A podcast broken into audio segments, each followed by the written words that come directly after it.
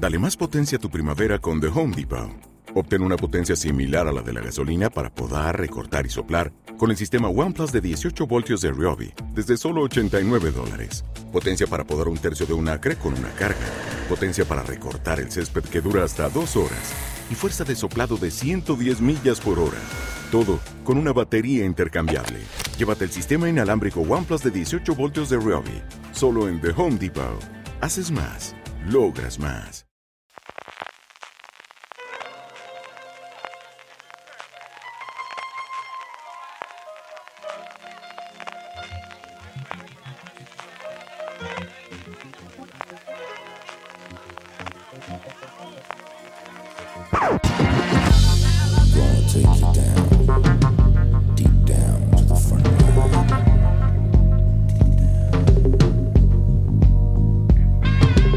Bienvenidos a FDS Review, el programa de fuera de series donde cada semana analizamos, comentamos y debatimos sobre nuestras series favoritas.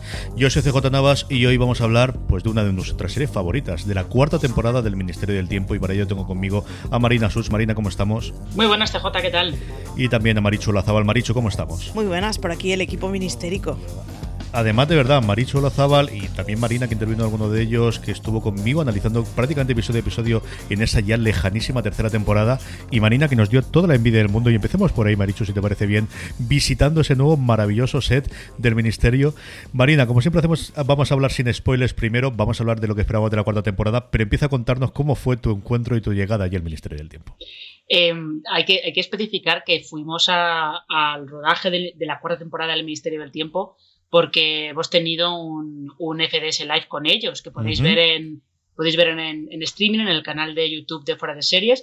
Creo que también se puede ver en el canal de YouTube del Espacio Fundación Telefónica. Lo tenéis en Espacio Fundación Telefónica, pero hemos creado una lista con todos ellos, así que vais al YouTube de Fuera de Series y ahí tenéis todos los live uno detrás de otro. Pues ahí está. Entonces fuimos, justo fuimos a, a la nueva localización, al nuevo ministerio, el último día de rodaje de esta cuarta temporada con lo cual hubo algunas cositas de las que nosotros nos enteramos eh, pues unos cuantos meses antes de que se vieran por la tele.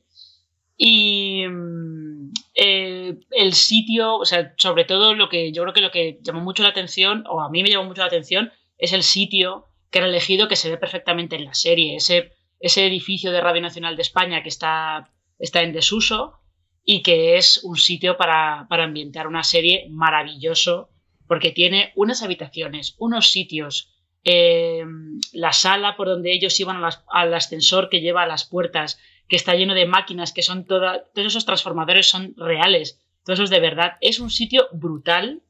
Hacía un frío de morirse en ese sitio, pero es, es brutal porque además es que está todo decadente, usado, que es también lo que ellos estaban buscando, no tener un ministerio nuevo a estrenar, sino que ya que se tienen que mover como dice eh, Salvador, ya que se tienen que mover del centro de Madrid por la gentrificación, pues al final acaban encontrando un edificio en el que pueden meterlo todo, pero que hombre, pues nuevo, nuevo exactamente no está es uno de esos hallazgos maravillosos de la serie, de esas cosas que cuando salen bien salen tremendamente bien, de una serie, Marichu, cuya cuarta temporada durante mucho tiempo mm, no pensábamos que íbamos ni siquiera a ver. Yo tenía asumidísimo que no íbamos a ver una cuarta temporada, la verdad, de estas cosas que había dicho, bueno, pues no puede ser, no puede ser si la vida no es perfecta. Pero sí, nos han dado una cuarta temporada, además que lo tiene todo, que es está hecha con mucho cariño para que los que vemos la serie eh, nos sintamos satisfechos y que hemos podido ver a todos y que si esto continúa perfecto, pero si no continúa, pues ha quedado bien cerrada, nos hemos podido despedir y, y, ya como que, bueno, ya no tenemos que asumir el dolor, sino que ya desde el, pues mira, ya está, ya se ha acabado el viaje, esta cuarta temporada es la última, que no tiene por qué. Pero mira, si nos pasa lo mismo y nos tienen tres años sin otra temporada o nunca más se puede rodar otra, pues bueno, ya está, que nos quiten lo bailado. Vamos a hablar evidentemente en la parte con spoilers de poner después de poner la sintonía de todo lo que nos ha dado, de los personajes, de los nuevos, de los que estaban, de los que aparecen brevemente, pero quizás el, más importante, Marina, eh, por la importancia que también va a tener la trama, es la vuelta de Julián por la puerta grande, que al final fue el primero de cuando la patrulla se empezó a disolver y empecemos a ver de el ministerio es más allá de los personajes iniciales, es esa marcha de Rodolfo Sancho, pues primero por razones laborales y que luego se mete con esa parte de Julián. Aquí es una vuelta que yo creo que confirma eso de que el ministerio es mucho más grande que sus piezas, siendo todas importantes, pero que desde el principio fue concebido como una serie, con esas siempre que pensamos en Doctor Who, que puede continuar más allá de personas concretas, y aquí mientras siga el ministerio, y yo creo de angustias, en esto te da en mí, pero yo creo que ya sí que no la podemos perder, el ministerio puede seguir eh, con cualquiera de los personajes.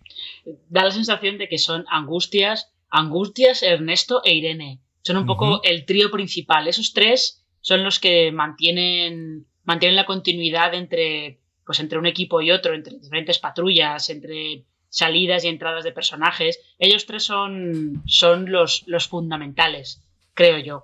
Y sí, eh, al final hemos visto que también vuelve Julián porque esta es una temporada que al estar construida un poco como para darle un cierre definitivo a toda la serie, por si acaso, tenía que volver Julián, porque es a través de quien, entramos en el ministerio, lo conocemos todo, es quien eh, su arco, no sentimental, pero como el arco, el, trauma del pasado que, tiene que solucionar, es el que eh, impulsa por lo menos toda la primera temporada y era un poco inevitable. es verdad que el final que se le dio era, fue un poco... Eh, yo creo que se buscó un final el final que se le daba en la segunda temporada, se buscó un final que pudiera ser un detonante de tramas interesantes, pero es verdad que era un poquito rápido, un poco de, acaba de pasar, ¿por qué? Y este por lo menos, pues, eh, da la opción de, da la opción también de cerrar la serie con esto que les gusta mucho a los guionistas, sobre todo los estadounidenses, que el último capítulo sea como un cierre circular con lo que vimos al principio, pues eh, Julián era la opción perfecta. Y quizás también junto con este trío tenemos a Salvador, que siempre me ha dicho, yo recuerdo cuando lo hablábamos tú y yo en, los recaps semanales, siempre queremos verlo más y evidentemente era la figura que había detrás de la mesa, pero también una cosa muy de las series americanas, de la persona que contaba la Marina, de la persona que está detrás de la mesa, de repente vuelve a recordar la gente que fue y vuelve a hacer calle en este tipo de series. Y luego hablaremos evidentemente la parte con spoilers, el, final y el cierre que tiene el personaje de Salvador, pero es quizás la temporada en la que más protagonismo ha tenido, ¿no, Marichu? Es la que más protagonismo ha tenido y sobre todo es la que creo que se ha dado mayores gustazos. Eh, Salvador nos cae bien, nos fascina a todos y queríamos más de él y esta temporada se nos ha dado más de él, no solo en minutaje, sino hemos podido saber muchas más cosas de él, pero además nos han regalado escenones, no voy a hacer spoilers, pero nos han regalado escenones maravillosos. Yo, por cierto, con esta temporada he llorado absolutamente todos los episodios, que lo sepáis. todos. En uno de ellos entró mi marido en el cuarto y, ¿pero qué te pasa? estoy viendo el ministerio. estaba sipando y todo. Tal cual. O sea, me he pegado unos dramones esta temporada del copón y en muchos de los casos no es exactamente, oh Dios mío, qué desgracia estoy viendo, sino qué cosa más emocionante estoy viendo, qué, qué, qué bonito, qué tierno, qué, qué gustazos han pegado grabándolo. Y con Salvador es con el que ocurren muchas de estas cosas. El final de la temporada para Salvador es un placer del copón y es una de estas cosas que dices pues os habéis pegado un gustazo increíble. Pero es que durante toda la temporada se va salpicando de momentos que dices, bueno, pues pues está muy bien, es, un, es una oda maravillosa a Jaime Blanche y de hecho Olivares en varias entrevistas había dicho que para él Jaime Blanche era el personaje que lo articulaba todo en el ministerio y desde luego esta temporada se ha convertido en un personaje clave. Yo creo que esa es una de las claves que tiene el ministerio y luego veremos si al final la serie cada vez se hace más para los fans acérrimos, pero lo que es cierto es que esa conexión emocional, Marina, que tenemos la que vemos la serie con los personajes, que es lo que toda la vida ha tenido la televisión, que al final eran personitas en las que metíamos todas las semanas, ahora que no se ve lineal, Álvaro hacía ese análisis de cómo las series se ven, pero evidentemente no es lineal, sino la vemos cuando queremos y como queremos, y el Ministerio del Tiempo prácticamente uno de cada tres, sin contar de HBO, porque en el estudio estratégico no aparecía, pero uno de cada tres de sus espectadores se hace a posteriori de la emisión, ese sentimiento de conexión que te recordamos con la serie de la infancia, con las series eso de semana a semana de esa cita alrededor del salón, lo tenemos con esta serie todos. ¿eh? Y, funciona al final, incluso las, las partes eh, más puede haber un bache a lo mejor en, la temporada o capítulos un poco menos acertados, funcionan justo por esa conexión emocional que, tenemos con, los personajes, que es algo que no sé si habéis leído, que eh, creo que fue la semana pasada o hace un par de semanas, había una crítica estadounidense, Maureen Ryan, que escribía un artículo diciendo que con esta, esta moda de que las series cada vez tengan menos episodios, las temporadas sean más cortas, eh, se ha perdido eso que antes pasaba en las temporadas largas de veintipico episodios, de eh, dedicar un episodio a un personaje concreto, o que se fueran descubriendo tramas y dinámicas entre personajes según iba pasando la temporada y según al tener todos esos capítulos tenías que ir emparejando gente que en otras circunstancias no emparejarías y justo eso pues hace también que vayas creando esa, esa conexión emocional con los personajes que al final es lo que tú dices, es lo que te hace seguir con la serie. Tú a una serie no te enganchas porque la trama sea lo más. Te engancharás a lo mejor al principio, pero luego si sigues con ella es porque conectas con los personajes de alguna manera.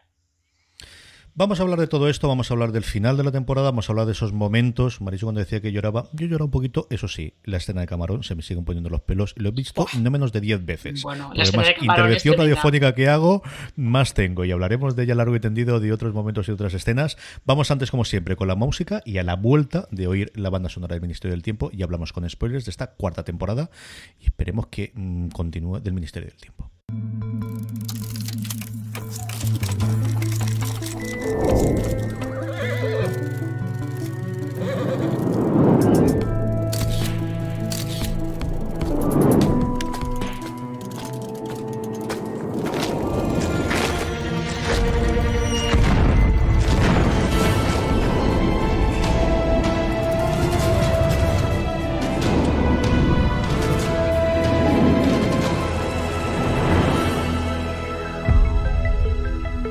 Estamos ya de vuelta. Marichu, siempre empezamos a hablar de los personajes, siempre hablamos de esta. vamos a hablar del final.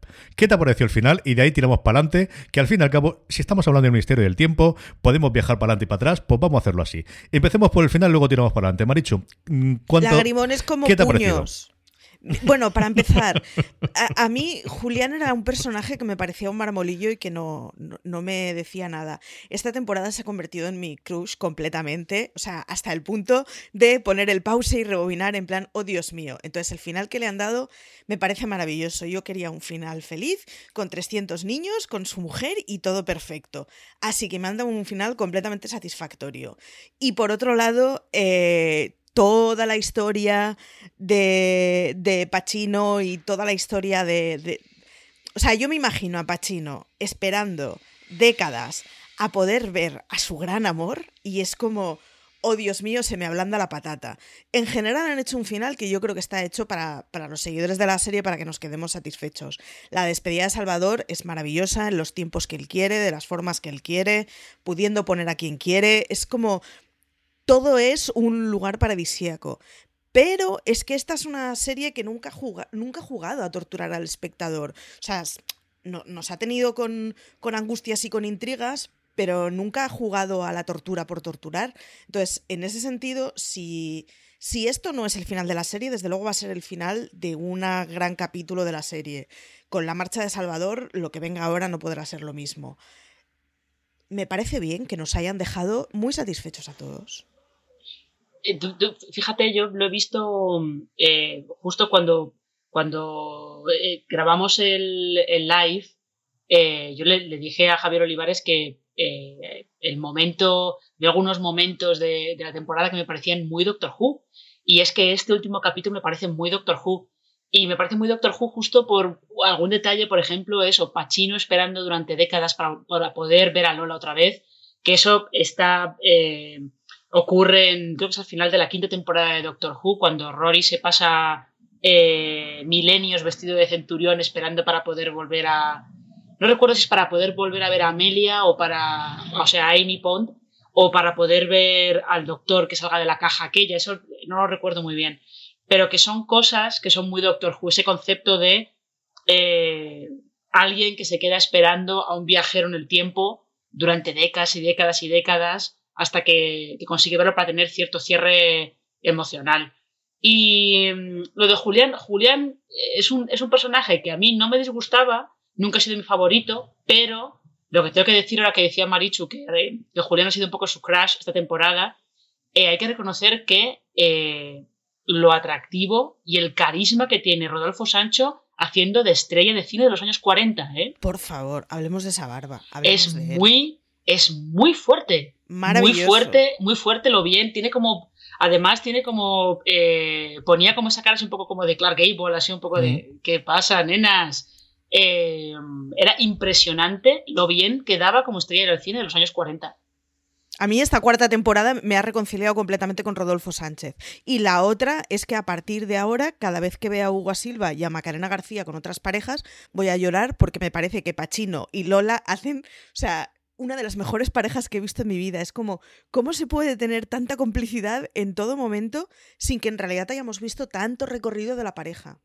Estoy maravillada. Yo hacía años que no había un sentarle también un bigote a alguien y llevar también un bigote como hace Rodolfo Sancho en ese momento. Y en fin, ya le decía Phoebe que el pelo le era todo, pues sí, ya no solamente el pelo de la cabeza, sino también el que llevas en la parte de arriba del labio. De verdad que sí, coincido totalmente con vosotros. Yo lo había olvidado y al final es una temporada en la que cuando yo miro atrás, mi personaje favorito con diferencia sale en un camión solamente en uno de los episodios y no lo he echado de menos y creo que Julián tiene todo el sentido que aparezca aquí en medio. Es una cosa que me ha extrañado. Sobre lo que comentabais de cierre, yo creo que sí tiene todo el sentido de si no es cierre de temporada de, serie y cruzamos los dedos y esperemos que no sea así, si cierre de ciclo, cierre de temporada o cierre de doctor, siguiendo la analogía de Marina de esto ha sido un antes y un después y ahora tenemos pues la reinvención o tenemos el, el, botón de restart o de reboot o de continuación de lo que tenga que hacer. Yo creo que eso sí lo tiene. Veremos con cuáles hay. Tenemos introducción al menos de dos personajes femeninos, uno clarísimamente que se quiere incorporar y otro que vemos al final que yo creo que tiene todas las trazas y que abren también esa puerta con esa policía que vemos en el último episodio y que yo creo que tiene todo, todo absolutamente todo el sentido que tengamos eh, en el futuro. Mm, el resto de los personajes, hemos hablado ya de Julián, hemos hablado también de esa relación de Pacino y de Lola. Maricho, el resto, eh, ¿cómo has visto la conformación de, la temporada volviendo a ese sentido más episódico? Y este toque con la narración global que nos va a llevar al final, pero quizás con respecto a la tercera, mucho más de caso por temporada que teníamos en las dos primeras temporadas, Maricho. Más de caso por temporada y más eh, eh, lógicamente hay, una lógica de temporada, lógicamente hay una lógica, madre mía. Eh, obviamente hay una lógica de temporada, pero si os dais cuenta, cada episodio la patrulla cambia, los personajes cambian muchísimo, el argumento gira en torno a, a qué es lo que pasa históricamente en ese episodio completamente hemos acabado viendo que Velázquez puede ser parte de, la cuadrilla que se encarga de viajar en el tiempo. Es, es un placer porque es lo que hace que yo creo que la cuarta temporada es una temporada que la podremos ver dentro de cinco años de no me apetece ver toda la temporada, solo quiero ver específicamente un capítulo y nos va a dejar satisfechos.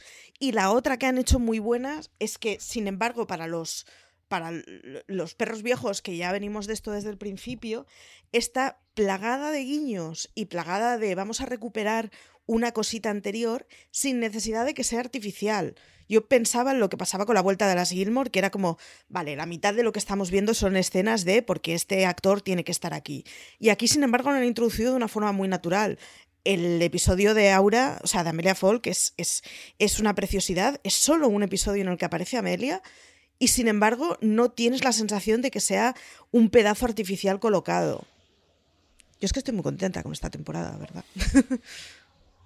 Ya, sí, yo, yo también estoy bastante contenta con ella. Sí que eh, puede haber cosas que a lo mejor, pues como en todas, que igual funcionan un poco mejor, otras que funcionan un poco peor.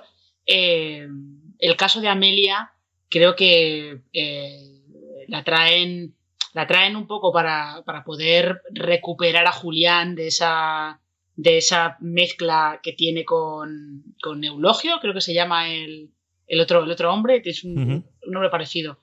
Eh, yo sí que he hecho un poco de menos a Amelia, ¿eh? porque daba como esa, esa cosa de eh, el liderazgo, o sea, prácticamente en las patrullas ella acaba siendo la líder porque es la inteligente, porque es la que sabe, tiene toda todos los datos de la misión en la cabeza, es la inteligente y por eso al final eh, Julián y Alonso acababan, acababan obedeciendo lo que ella decía.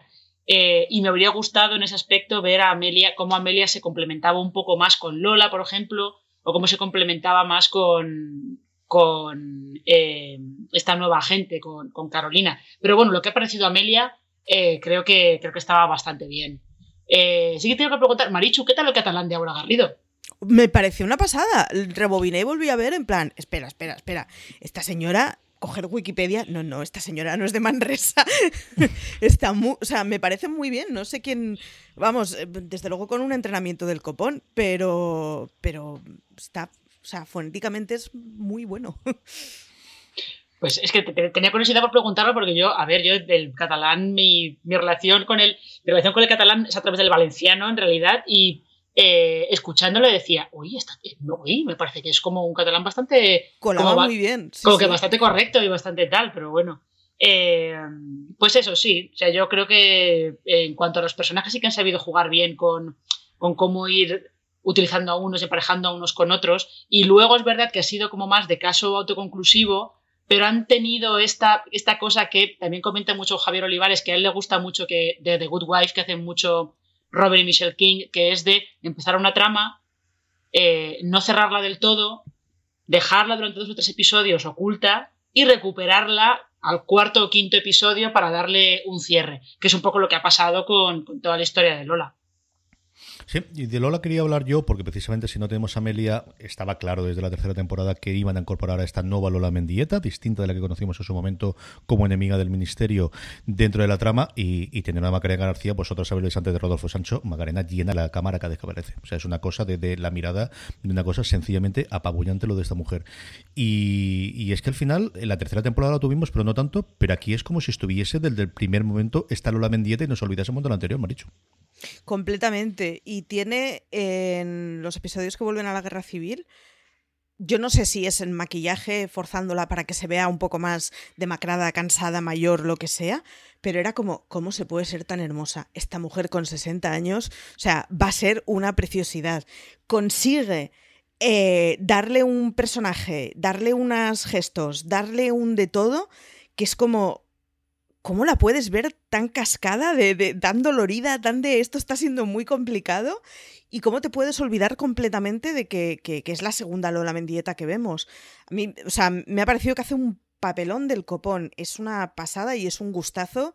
Y, es una chiquita muy joven. Quiero decir que, que es que con 20 años más eh, vamos a tener una actrizaza del copón de la baraja, porque es que se casca una temporada increíble.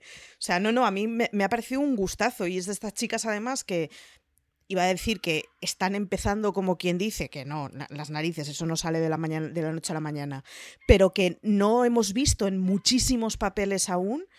Y, y, que, vamos, o sea, nos va a dar un juego a la industria increíble, actrizaza. A mí me ha conquistado completamente. A ver, eh, a Macarena García sí que le hemos visto muchas cosas, pero en papeles pequeños. Sí, exacto. Que yo creo que es, la, diferencia, pero eh, eh, lo de Macarena García tiene 32 años, por cierto, ¿eh? Lo que pasa es que siempre parece que tenga como 10 años menos de los que tiene, pero tiene 32 años ya. Y yo creo que lleva ya bastantes años que se confirma que no es solo fotogenia, no, no, no, pero que, por delante le quedan cuatro décadas, quiero decir. Sí, claro. Le quedan un porronazo de años y dices, o sea, no sé, me gustaría ser la mitad de competente que ella en lo mío. Pues, eh, pues te, recomiendo entonces, Marichu, que veas eh, no tanto la llamada, que es como lo, más clásico, sino que veas la, otra mirada que se marca un papelón también muy serio, Macarena García. Mira, la otra mirada me falta, le, echaré un ojo. O sea, a mí ha sido conquista de esta temporada. ¿eh? Se marca un, un, papel muy interesante, Macarena García. Pero sí, yo, fíjate, Lola, eh, siempre he pensado que era un poco como Severus Snape en, los libros de Harry Potter, que acaba siendo el héroe oculto. Eh, yo creo que al final Lola es un poco, no la heroína oculta, porque ya vemos, hemos visto que desde, desde que aparece en la segunda temporada vemos que es eh, segunda, tercera, eh, tercera. vemos que no es la misma Lola de antes, que es, que es, una persona diferente. Pero como siempre ha tenido esta cosa de que siempre se dudaba de si tenía una agenda oculta, de si podía llevar como cierta, eh, ciertos objetivos personales. Eh, no, es, al final lo que se crea es un personaje que tiene unos principios muy claros, que no está dispuesta a traicionar esos principios y que siempre es muy crítica con, con el ministerio y, con las cosas que el ministerio la obliga a hacer. Y, luego, o sea, yo creo, creo, que también han conseguido de alguna manera que las tres actrices que han hecho de Lola, que son eh, Natalia Millán al principio, Macarena García ahora y luego Fiorella Faltoyano en el último capítulo, las tres te componen un personaje en el que ves, te crees perfectamente que es un único personaje, que no son tres mujeres distintas. Incluso aunque los personajes de Macarena García y Fiorella Faltoyano sean como una versión alternativa de la Lola de Natalia Millán, pero están todas, es todo coherente. Yo sobre eso simplemente, porque Marina ha dicho lo de la otra mirada muy a ligera, esa es una serie que Marina yo creo que es la que le ha volado la bandera más grande de toda la crítica, que en otras circunstancias, y si la televisión española estuviese en otro punto, la pública, eh, yo creo que se habría visto bastante, bastante más. Tuvo, yo creo, el problema de la emisión y dónde fue. y Esta es una de las series que igual si rescata Netflix y tiene el este se va a recuperar, y yo creo que es una serie que se analizará y se comentará mucho en el futuro, Marina. Y ese suto, más allá de, evidentemente, tú comentabas la llamada, ¿no? Yo creo que hay una, mm, la gente que vio especialmente la obra de teatro en Madrid y que se quedó con ella y que para siempre la tiene ahí es muy grande porque ya la vi y posteriormente la película. Pero creo que la otra mirada del otro sitio donde ella le, hubiese dado ese salto y que desgraciadamente se vio mucho menos de lo que merecía esa serie. Sí, y si no, de todas maneras tenéis eh, la película que le dio la huella, que es Blancanieves. lo, de Blanca, lo de Blancanieves, eh, Magana García Blancanieves es una cosa digna de estudio, porque es, es todo fotogenia. Es todo fotogenia y todo carisma, porque es una película muda. O sea que Ahí la tenéis. Blancanieves está muy bien, os la recomiendo. De los personajes, pasemos un poco al tema y pasemos al tono. Y es que, Marichu, esta es la temporada más abiertamente de ciencia ficción que ha tenido el Ministerio del Tiempo. Desde el principio, cualquier entrevista que hacía Javier Olivares hablaba, y él siempre se separaba de esa parte de ciencia ficción, especialmente de los viajes, y siempre hablaba de su serie como una serie de aventuras, de fantasía, de personajes y de temas, y tanto en público como, en conversaciones que hemos podido tener pues alguna antes de alguna charla que hemos coincidido, siempre ha sido así. En esta es la primera vez que tenemos viajes en el tiempo, que tenemos máquinas del tiempo, que realmente tenemos aquí y tenemos eso sí, vamos a tener una máquina del tiempo puramente española, igual que al final hablamos de los héroes no cantados, esos héroes ocultos que hemos tenido bastante a lo largo de la temporada. Tenemos ese anacronópete que jamás pronunciaré bien y lo sé, y creo que me ha salido la primera y estoy flipando, así que no sé cómo voy a ser capaz de hacerlo, que es una novela que he intentado conseguir y que todavía no he conseguido, que alguien con ojo debería intentar hacer una edición rápidamente hablando con el Ministerio del Tiempo, que no sé cómo esto, tú conoces mejor la industria editorial, Maricho, ¿cómo cuesta para hacer que esto de mayo cuesta de dominio público, para hacer una tirada rápida de esta bien hecha y, para fans del Ministerio del Tiempo, ¿aquí hay negocio o qué? Pues no lo sé, pero igual es el momento de hablar con Gigamesh o con una de estas. Porque yo me quedé con muchas ganas de, pillarle la mano al libro y de leer más sobre esto. Eh, sí, es una temporada muy ciencia ficción, pero han conseguido hacer una ciencia ficción muy clásica sin que sea dura y a los que no les guste la ciencia ficción, que no les frene, de verdad, porque no, no, no vais a ver eh, naves espaciales eh, con gente dentro y cosas muy técnicas y batallas en el aire. No es esto. Lo que pasa es que sí, hay máquinas en el tiempo y se lo han conseguido montar para que las máquinas en el tiempo nos motiven mucho a los que nos gusta la ciencia ficción y estemos dando palmaditas, pero a la vez a los que mm, son externos al mundo de la ciencia ficción y no están acostumbrados, no se les va a hacer denso. Es una pasada. Eh, la historia de la, de la anacronópete. madre mía. El tiempo nos ha demostrado que la televisión pública puede hacer ciencia ficción muy chula. Que igual mm, es el momento para hacer cosas de género, pues así, que iba a decir que no tengan grandes presupuestos, pero no, porque una serie siempre tiene grandes presupuestos, pero quiero decir que no hace falta montarse todo un universo paralelo para hacer una serie de ciencia ficción que mole. Y esta es la demostración. Información en el minuto y resultado que diría el clásico, y es que existe el anacronopete.com en el cual hay unas ediciones facsímiles del libro original.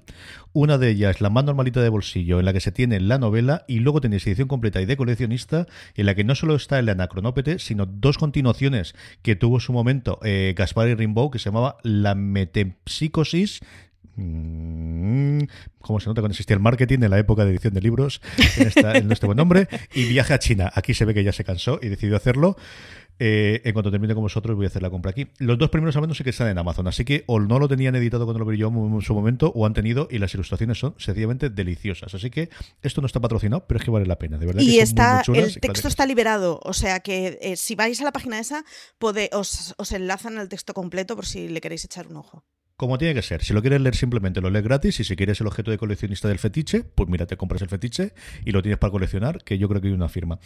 Marina, aquí tenemos viaje en el futuro. Por, por fin, ¿no? Se rompe otra de las reglas que teníamos establecidas de no se va al futuro porque todas las puertas van atrás y todas las puertas se acaban en el 2020, hasta que deja de serlo. Hasta que tienes una máquina del tiempo, que es lo que te permite viajar al futuro. Eh, yo sobre, sobre la anacronópete solo, solo quería mencionar que eh, por lo que se ve, Enrique Gaspar y Rimbaud lo pretendía hacer una zarzuela con esto, que yo habría pagado. Solo mejora, Marina. Solo habría pagado millones por ver una zarzuela sobre una máquina del tiempo, os lo prometo, ¿eh? Es muy loco. Pero evidentemente creo que los productores de la época le decían: Enrique, majo, no. O sea, ¿cómo vamos a hacer una zarzuela con una máquina del tiempo? Tú no estás bien. Entonces él pues lo reconvirtió a libro.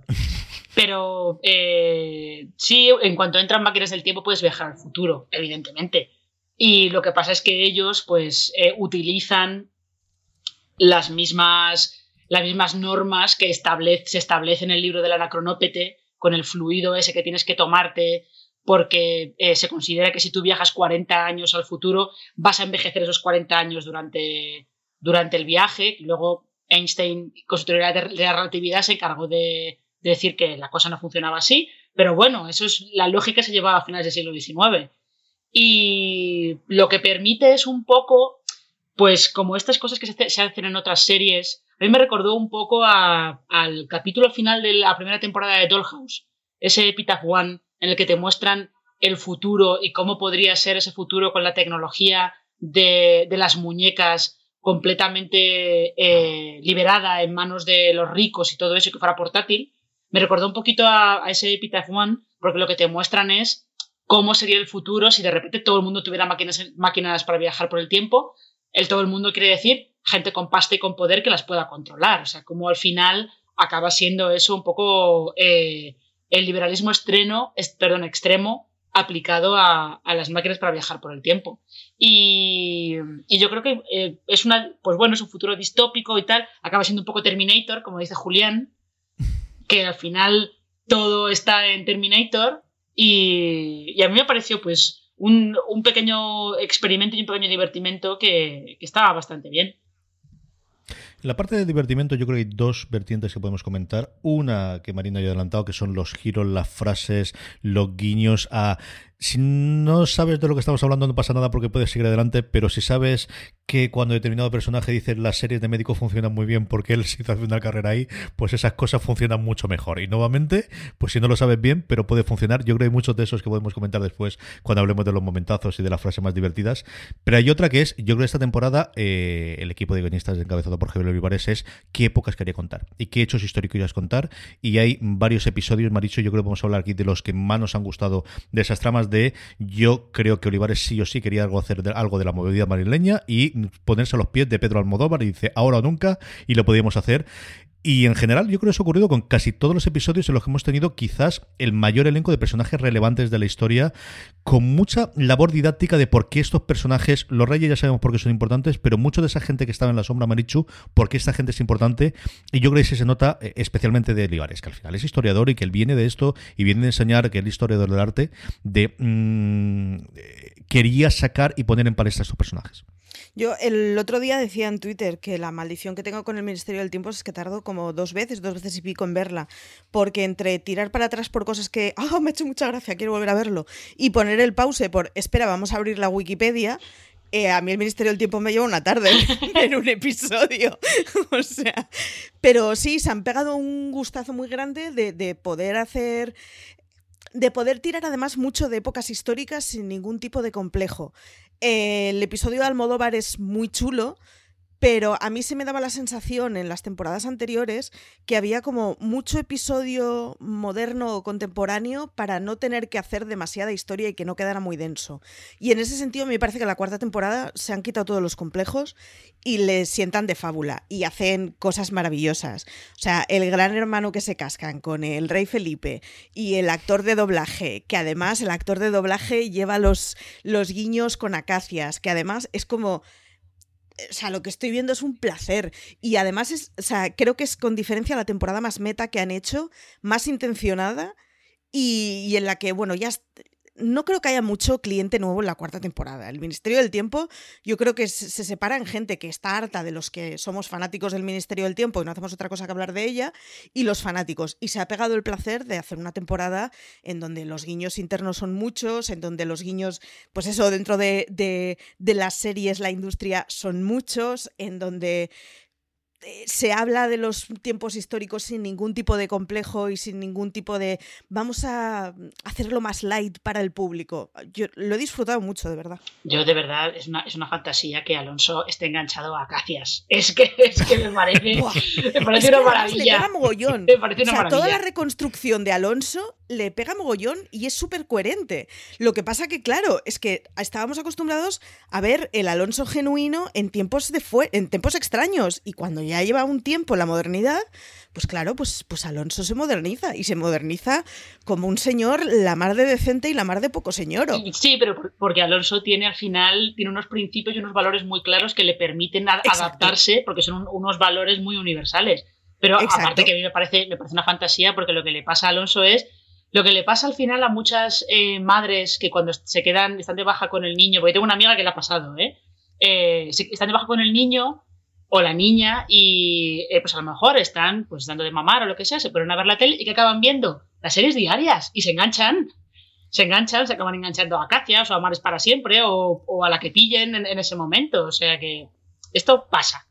No, Alonso, Alonso doblando calcetines. Mira, esto Alonso pasa. doblando calcetines y viendo la serie era la réplica perfecta de mi abuela. Claro. O sea, era un rollo de decir, por favor, qué cosa más tierna estamos viendo. Claro, y. Eh, sí, no, pero como decís, es verdad que las épocas históricas están elegidas como, con, con, muy, con mucho tino, muy a propósito, ¿no? Porque al final también el capítulo de los 80 no solamente hablan del Modóvar, sino que hablan de, eh, del SIDA, que es realmente con lo que te quedas más de ese capítulo, con, con eh, la plaga del SIDA que hubo, que hubo en aquella época. Eh, y, y, luego el capítulo del reality de Fernando VII eh, está metido ahí para darle cera a Fernando VII, pero bien, a Fernando VII y, al hermano, sobre todo porque eh, a partir del hermano luego vinieron determinadas corrientes políticas que tuvieron importancia en España en el siglo XX, o sea, está todo, está todo hecho con bastante, con bastante eh, tino. Lo mismo que eh, en cuanto a los guiños y todo eso, yo os confieso, aparte del, del, de Nacho Fresneda y Hospital Central, que fue genial, y el de Hugo Silva y los hombres de Paco, que es uh -huh. Chef's Kiss, mi favorito, os prometo, es el de los dobles de Franco. Pero es el de los dobles de Franco, porque es que yo no sé si vosotros habéis visto una película que se llama Espérame en el cielo. Tenía tiempo, ¿eh? Pero es una película en la que eh, uno de los jefes de, del movimiento eh, busca a un tío que se parezca a Franco. Entonces encuentra un tipo que se parece a Franco, lo secuestra, eh, lo adiestra para que sea como Franco y lo utiliza de doble. Justo para lo mismo, lo mismo que sale en, la serie, un poco en plan de que hay que inaugurar este pantano, pero Franco se quiere ir de caza. Bueno, mira, no pasa nada, que, vaya, que vaya el doble, que lo haga y así él se puede ir de caza sin ningún problema. Y el doble tiene con, con su mujer tienen un código que es cuando vayas al cine y veas el nodo, si ves que Franco se toca la oreja, es que soy yo y estoy diciendo que te quiero. Entonces, o sea, es mi favorito justo por ese, ese enlace con esa película. Yo la película no la he visto, pero sí que, vamos, las leyendas y corredurías existían, lo que estaba, lo que se cuenta tanto en la serie como contaba Marina, pero eso de la oreja lo había oído. O sea, yo esa parte de la trama al menos sí que la había oído segurísimo. Y hay un montón de episodios que me ha gustado mucho. Hay dos momentos, sobre todo. Uno, eh, porque son dos personajes históricos que uno para bien y otro para mal, pues al final siempre he tenido ahí, ¿no?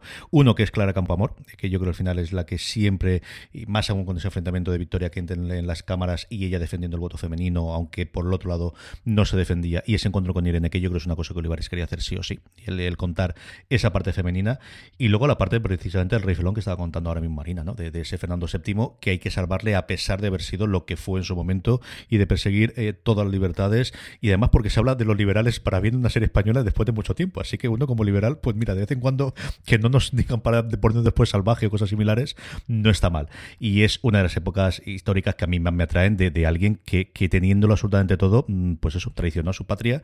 Y ahí no se corta ni un pelo, ni se corta Salvador, ni se, controla, ni se corta ninguno de los personajes, ni se corta al final por los guionistas, empezando por Olivares por su boca, contando de eh, hijo de la grandísima mm, España porque tenemos que salvar después de haber combatido nosotros contra los franceses y acabar con todos nosotros. Son los dos momentos junto con el tercero y yo ahí ya nos podemos hablar de momentos concretos de la temporada que nos haya gustado con el de Lorca y el Camarón, que voy a cerrar yo después con él, que me ha gustado. Maricho, momentos que te hayan gustado a ti especialmente, eh, intervenciones, cameos o episodios concretos que te hayan gustado esta temporada. Mentiría si no hablara del Velázquez Yo Soy Guapa, porque en mi casa me han prohibido hablar del tema. O sea, en mi casa ha llegado un momento en que no se me permite hablar de esto porque he engañado varias veces con que seguro que no te acuerdas, ven, vamos a verlo otra vez. O sea, me parece eh, de verdad, o sea, todo lo que tiene de mensaje una escena completamente absurda y aparentemente superficial es como es, es, una maravilla. Es de lo más meta que hemos visto en mucho tiempo. O sea, Velázquez en el Prado de verdad, cantando una cosa como esa. Es, bueno, joya, joya, o sea, para mí sin duda se me quedará como el momento del Ministerio del Tiempo, no lo dudo, aunque solo sea por la cantidad de veces que lo he visto. Así que me tengo que quedar con eso, aunque el momento de despedida de Julián y Amelia eh, fue el momento de los hipidos en que entraron en el cuarto, en plan, ¿está pasando algo grave o estás viendo ya alguna serie? el momento, o sea, la despedida de Julián y Amelia mmm, fue tan peliculera, tan lo que todos queríamos ver, tan lo que todos deseábamos, que me ha dejado completamente satisfecha y que han conseguido eh, dar carpetazo a ese tema cuando yo siempre he sido de Amelia y Julián deberían seguir ad eternum juntos y le, han conseguido dar carpetazo de una forma que a mí al menos me han dejado satisfecha. Sí, yo creo que sí que le dan carpetazo bien. A ver, es que el Velázquez yo soy guapa, es que eso es es un, vamos, es un highlight tremendo. Eh, evidentemente está el momento de lo que Camarón, que como lo va a comentar CJ, pues yo ya no digo. Pero coméntalo tú, también, yo luego aporto. No, no, no, no, pero, pero eh, realmente es un, es un momentazo. También es un momentazo porque es esa conexión emocional que tienen Julián y Lorca, que la tienen desde, desde la primera temporada, desde el final de la primera temporada.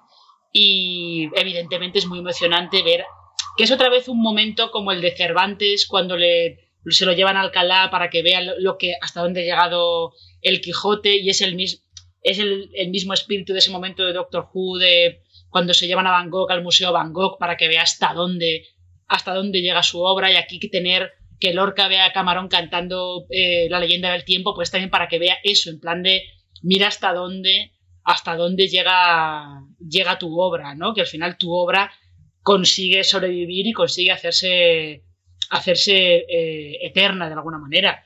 Y, Lorca diciendo el pero hemos vencido. Pero he ganado yo, no ellos, sí. O sea, entonces, o sea es como. He ganado yo, no ellos. Pero a mí me, me hacen, me hacen más cosas, tipo, yo qué sé. Eh, eh, cuando están en. Eh, me, me, hizo mucha gracia el flirteo que tienen Josephine Baker e Irene. Que es nada, es una cosita muy pequeña, pero que es como las de. Madre mía, Irene, es que no pierdes una, ¿eh? es que no pierdes una, tía. Eh, el momento Clara Campamor, a mí, a mí me, resultó un poco.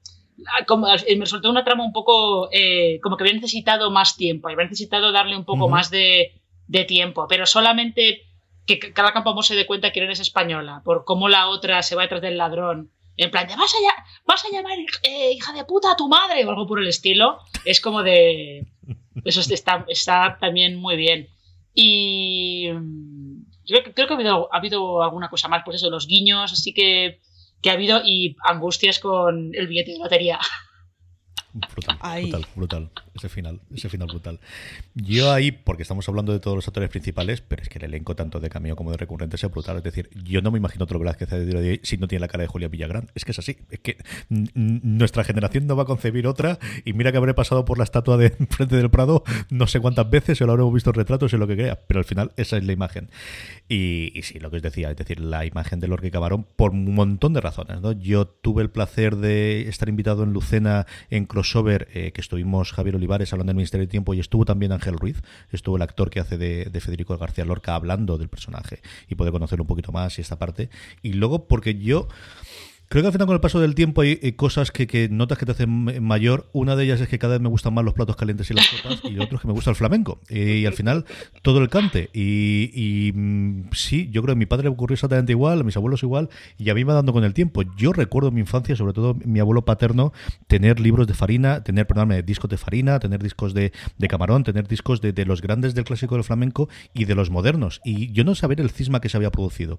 Yo recomiendo que si os gusta o empezáis a ver estas cosas o llegó a la escena, hay un documento, una serie documental en Netflix llamado Camarón de la Isla al Mito, que en algún momento tengo que rescatar y tengo que hacer algo con ella y escribir que partiendo de que es una geografía, que al final está con la viuda de Camarón y contando, es decir, toda la parte de lo que él le llevó por delante, que fueron las drogas especialmente, eh, de todos los colores, sabores y formas, esa parte está oculta. De hecho, no hay ningún momento en todo el documental que se hable de droga, pero por la parte del, del, material es pues lo que ocurre con el último baile. Es decir, es que tienes a las personas, es que los tienes allí, es que puedes hablar y tienes esa parte.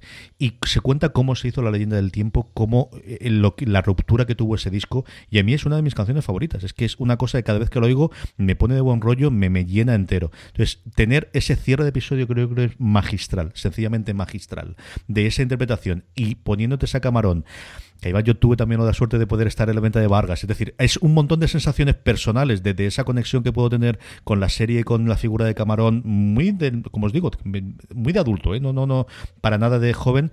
Creo que es una escena sencillamente redonda que, por cierto, está, creo que en blog guionistas, eh, porque no le escribió Olivares, sino que le escribió una guionista que ahora desgraciadamente no recuerdo, pero voy a intentar conseguir el cómo empezaron a hacerlo y está el propio guion y cómo funcionaba absolutamente todo. Es una escena sencillamente para mí maravillosa. Mm. Eh, yo, sí que quería comentar eh, que es una cosa que se me ha olvidado antes, que cuando se van a los 80, aparte de, esa fantasía que es todo el inicio del 1, 2, 3, cuando presentan a, la nueva gente, que es, es, una fantasía volver a encontrarse con eso, eh, creo que el capítulo en el que conocen a Pedro Almodóvar, me parece que gran parte de las cosas que Almodóvar, de los diálogos de Almodóvar, están extraídos de entrevistas que dio Almodóvar en la época y eh, las cosas que dice Fabio McNamara son tal cual cosas que él decía en la época. O sea, ellos lo que nos hicieron fue documentarse decir, trapa acá, vamos a utilizar esto, vamos a utilizar esto, vamos a utilizar esto. Isa Sánchez es la, la, creadora de esa parte del guion. Lo tenéis, como os digo, en, el, Bloguionistas, buscando el Ministerio del Tiempo Camarón, simplemente lo encontráis.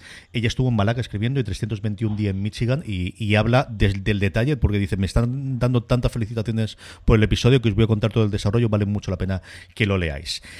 Las dos incorporaciones, una clarísima que tenemos Carolina, otra incipiente en el último episodio. ¿Qué te han parecido estos dos personajes que tienen toda la pinta de, a partir de la quinta temporada del Ministerio tengan más relevancia, Marina? Pues eh, Carolina es, es un poco, bueno, pues eh, una recluta que la reclutan de, la manera habitual que hace siempre el Ministerio, que es una persona que en su tiempo está eh, mal o está desubicada. En el caso ella está huyendo de, de un marido abusivo. Y lo poco que se la utiliza, porque no se utiliza mucho, pero ese capítulo en el que ella se dedica a seguir a Pacino en todas las veces que él vuelve atrás en el tiempo, está realmente muy bien, está muy divertida. Ese, eh, ese momento que tiene en el que su yo del pasado y su yo del presente se encuentran y empiezan a hablar y empiezan a comentar como en plan, pero tía, ¿cómo te has metido en este lío? ¿Te has, te, has dado cuenta? ¿Te has dado cuenta de todo el jaleo que tenemos montado? Está realmente muy bien, está, está muy bien resuelto y sí que es un personaje yo creo que tiene potencial en una posible quinta temporada tiene potencial. O sea, más allá de que le dejan ese encargo con ese niño para que no crezca, para terminar eh, siendo el eh, siendo el eh, bisabuelo de, este dictadorcillo que, aparece luego en el futuro. yo creo que tiene, tiene potencial y lo mismo pasa con, el, con la, policía la que interpreta Marta Milans, que ahora soy incapaz de acordarme de cómo se llama el, el personaje, que evidentemente es una incorporación, en este caso no, no parece que sea porque está desubicada y tal, sino porque simplemente lo que ven es a, una persona con iniciativa eh, e inteligente y es como, puede ser una buena gente. Y luego además, eh, ese, el inicio de ese capítulo que está mostrado como si fuera el principio de un CSI, está, técnicamente, está muy bien hecho. Inspectora Ayala es Gracias. Marta Milans. Yo creo que es otra de las cosas que también tiene Maricho, y ahora hablamos de, de los dos personajes, que es, creo que han tenido momentos estilísticos en cada uno de los episodios que ya lo venía haciendo en las temporadas anteriores, pero queremos hacer un CSI, como comentabas tú. A lo mejor no todo el episodio, a lo mejor es una escena, pero vamos a recrearlo. Tenemos una escena de acción en el último episodio a cámara lenta con los tiroteo, que eso no se había planteado previamente en ningún momento del ministerio. Yo creo que ese tipo de cosas de ya no solamente la parte de quiero hacer esto con nuestros personajes, quiero tocar estos personajes históricos, sino también me he dicho de y quiero permitirme el lujazo de hacer estos homenajes visuales a la escena de madre cayéndose el carrito las escaleras que todos los que hemos visto la, película original o, conocemos que al menos que existe nos suena. Ese tipo de homenajes también se permiten muchísimos en esta temporada. Sí, se permiten muchos y además yo creo que es el... Si de esto... A ver, asumámoslo, el Ministerio del Tiempo va a acabar ahora. Y si no, oye, ese crédito que ganamos. Y un poco yo creo que con esa política se han tomado el vamos a darnos los gustazos que nos den la gana, los homenajes que nos den la gana y los experimentos que nos den la gana. Y le ha sentado muy bien, porque además como es una serie que no es de 22 episodios, sino que son solo 8 episodios, se puede permitir que cada uno de los episodios experimente con cosas distintas. Y en ese sentido es un gustazo. Y yo además creo que es de esas series de verdad que vamos a poder ver varias veces y cada vez que la veamos nos daremos cuenta de un guiño distinto, de una referencia distinta, de y eso es un, es un placer del copón. Claro, para armarla es muchísimo más difícil y hay que valer, pero el resultado es impecable. De todas maneras, esos homenajes visuales también los estuvieron haciendo en, la tercera temporada, ¿eh? porque el, capítulo, el capítulo en el que van a, salvar a Bolívar, eh, toda, toda esa, esa intento de, invasión de esos soldados del palacio donde está Bolívar, eso era todo Barry Lyndon. Y además reconocido. El de, Hitchcock tenía planos calcados. El de Hitchcock, el inicio era vértigo directamente. Y la escena de las escaleras es Los Intocables calcada, pero con monjas. Para darle ahí el toque serie B, así un poquito Roger Corman eh, Tarantino, que por cierto, no sé si os dices cuenta que cuando se van al futuro eh, hay una cita explícita a Pulp Fiction, porque hay un personaje que le está diciendo al otro, eh, ¿sabes? Eh, ¿Te sabes este beso de Ezequiel 451? No me di cuenta de esa. No se recuerdo si está diciendo eso o, dice, o, está diciendo directamente porque yo soy... Porque la ira del hombre justo o algo por el estilo, pero es, está metido en diálogo tal cual. A mí lo que me gustó con el futuro es esa televisión que se ve en un lateral en el que aparece Jordi Hurtado y Sabrina. La referencia cuéntame, está muy bien. Cuéntame. y, con Jordi Hurtado ya es eh, personaje reincidente en el Ministerio del Tiempo, guiño reincidente. Maricho, ¿qué te ha parecido estas dos incorporaciones femeninas eh, a esta temporada y lo que pueden dar de sí en el futuro? Pues muy bien, sobre todo porque me parece que han dejado preparadas dos balas en la recámara, que ya nos las tienes mm, presentadas, que ya nos hemos hecho todos a la idea de cuál es el carácter que en realidad han salido muy pocos minutos, pero que las han dibujado completamente, de manera que si el Ministerio del Tiempo continúa en una quinta temporada en el que estén ellas dos, en nuestra retina ya van a ser personajes a los que conocemos y todos los demás serán nuevos o los que tengan que ser. Pero han jugado muy bien a eso y han jugado muy bien además, o sea, el personaje de la inspectora Yala en cualquier otra serie hubiera sido un tío, está muy bien que sea una mujer. Eh, el personaje de Catalina o cómo se llama? Carolina. Carolina. El personaje de Carolina es uno de esos personajes, además, que puede dar muchísimo jugo. Es complejito, tiene mucha mochila personal, tiene mucha cosa como para... Cumple una de esas cosas del ministerio de rescatar a la gente, de hay ciertos casos en que el ministerio se permite el lujo de, pues mira, el pasado no lo podemos cambiar, pero el futuro sí, hija mía, te vienes aquí y sal de ese zulo en el que estás metido. Así que me parece que tiene cosas, que tiene cosas muy chulas, que ellas están muy bien y que el personaje de Carolina sobre todo es que lo tenemos, o sea, lo tenemos completamente calado ya. Sí, a mí me ha gustado mucho y el punto de humor que es una cosa que llegó Alberto Parchino cuando llegó a la serie, que poco a poco, sobre todo por su relación con Lola Mendieta, aunque lo sigue teniendo con los one-liners o con las frases rápidas en el que tenga esa contestación, pero ese sentido de, ser alguien divertido y de al final ser alguien que con todo lo que ha pasado mal y todo lo que le ha sucedido es la persona más alegre de todas las que vemos dentro del, elenco cuando la vemos en las, en los distintos movimientos de, la patrulla. Eso es lo que yo creo ha aportado mucho Carolina.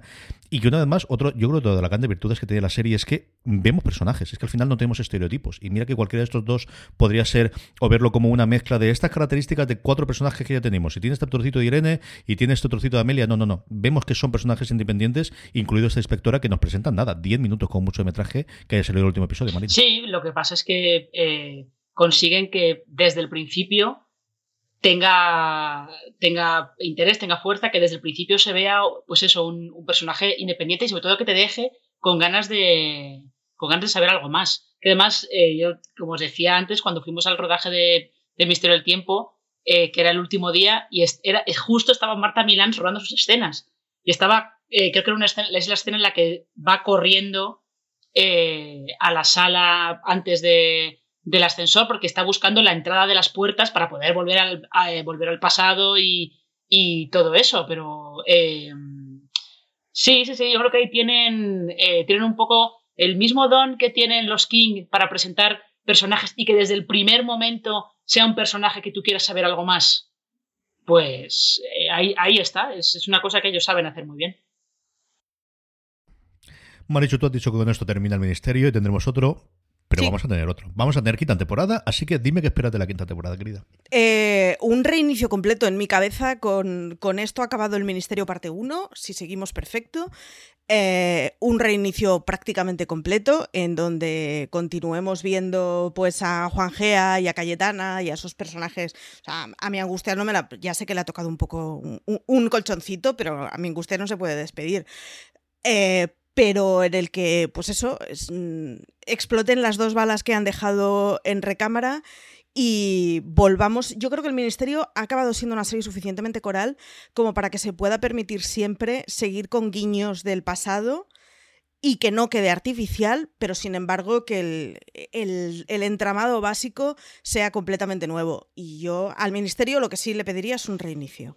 A ver, yo creo que reinicio, reinicio va a haber porque esto es como ocurre, pues como ha dicho, ha dicho esto es como ocurre cuando se cambia de doctor en Doctor Who, que hay un, hay un reinicio porque tienes el protagonista, aunque el personaje es el mismo, el actor es diferente y aporta cosas diferentes, aunque siguen teniendo algunos aspectos que, eh, pues que te mantiene esa continuidad de una temporada a la otra. Y yo creo que esa quinta temporada es, eh, pues va a pasar lo mismo. Habrá, habrá eh, patrulleros nuevos, porque da la sensación de que Julián no va a volver, que Alonso no está muy claro y Pachino en teoría tampoco, parece que tampoco va a volver. pero sí, tendrías patrulleros nuevos, tendrías a Ernesto, Angustias y, e Irene manteniendo esa, esa continuidad. Y es que te, te dejan la puerta abierta a que veas cosas nuevas, con ese, ese departamento que tiene Irene de, de historia de, las mujeres olvidadas, por ejemplo. Eh, sí, sí, sí, yo, esto lo comparo mucho con, con, el, cambio, el cambio que tienes de un doctor al otro, que pues de, de Matt Smith a Peter Capaldi, pues podías tener un cambio simplemente pues en la energía que aporta que aporta ese actor, que es lo mismo que pasa con el cambio de Peter Capaldi a Jodie Whittaker, la energía del actor es un poco distinta y a lo mejor eh, el tono puede ser a veces un poco distinto, pero en realidad la continuidad de la serie se mantiene. Yo estoy con vosotras, yo creo que tendremos una quinta de reinicio, no sé si en uno o dos años, yo creo que también aquí una cosa que le ha venido muy bien con todos los problemas, haber tenido tiempo para poder hacer los guiones y haber podido rodar a sus anchas y con tranquilidad y no tener esa necesidad de, de yo creo que en la tercera sí que se notó, el, vamos a contarlo o arreglar las agendas. Yo creo que vuelvo a estar en el punto de pueden tener a quien quieran de todo el elenco hispano. Yo creo que todo el mundo quiere salir en el Ministerio del Tiempo haciendo un cameo o un personaje recurrente o un personaje puntual y eso al final necesitas tiempo. Yo creo que es la gran obra que vamos a tener, sea recurrente o si tiene que ser cada dos años, chicos, pues aquí estaremos para disfrutarlas y para comentarlas porque seguro que estamos como mínimo esto que estamos. Y terminamos con esto, este review. Marichu, mil millones de gracias por haber estado hablando un ratito nuevamente del Ministerio del Tiempo. Nada, gracias a ti y que se tomen su tiempo en la quinta temporada si nos la van a hacer igual que la cuarta. Marina, muchísimas gracias, un beso muy fuerte y, volveremos a hablar muchas veces del Ministerio. Pues sí, y como dicen en los 100, may, we meet again, que yo creo que lo volveremos a hacer. Sí, señor, sí, señor. Society We All, que dirían también otra serie de ciencia ficción. A todos vosotros, gracias por escucharnos. Tenéis las críticas de Marina, tenéis todas las entrevistas que hemos hecho con la gente del ministerio, tenéis ese live en el canal de YouTube de Fuera de Series y muchísimo, muchísimo más contenido en foradeseries.com. Gracias por escucharnos y recordad, tened muchísimo cuidado y fuera.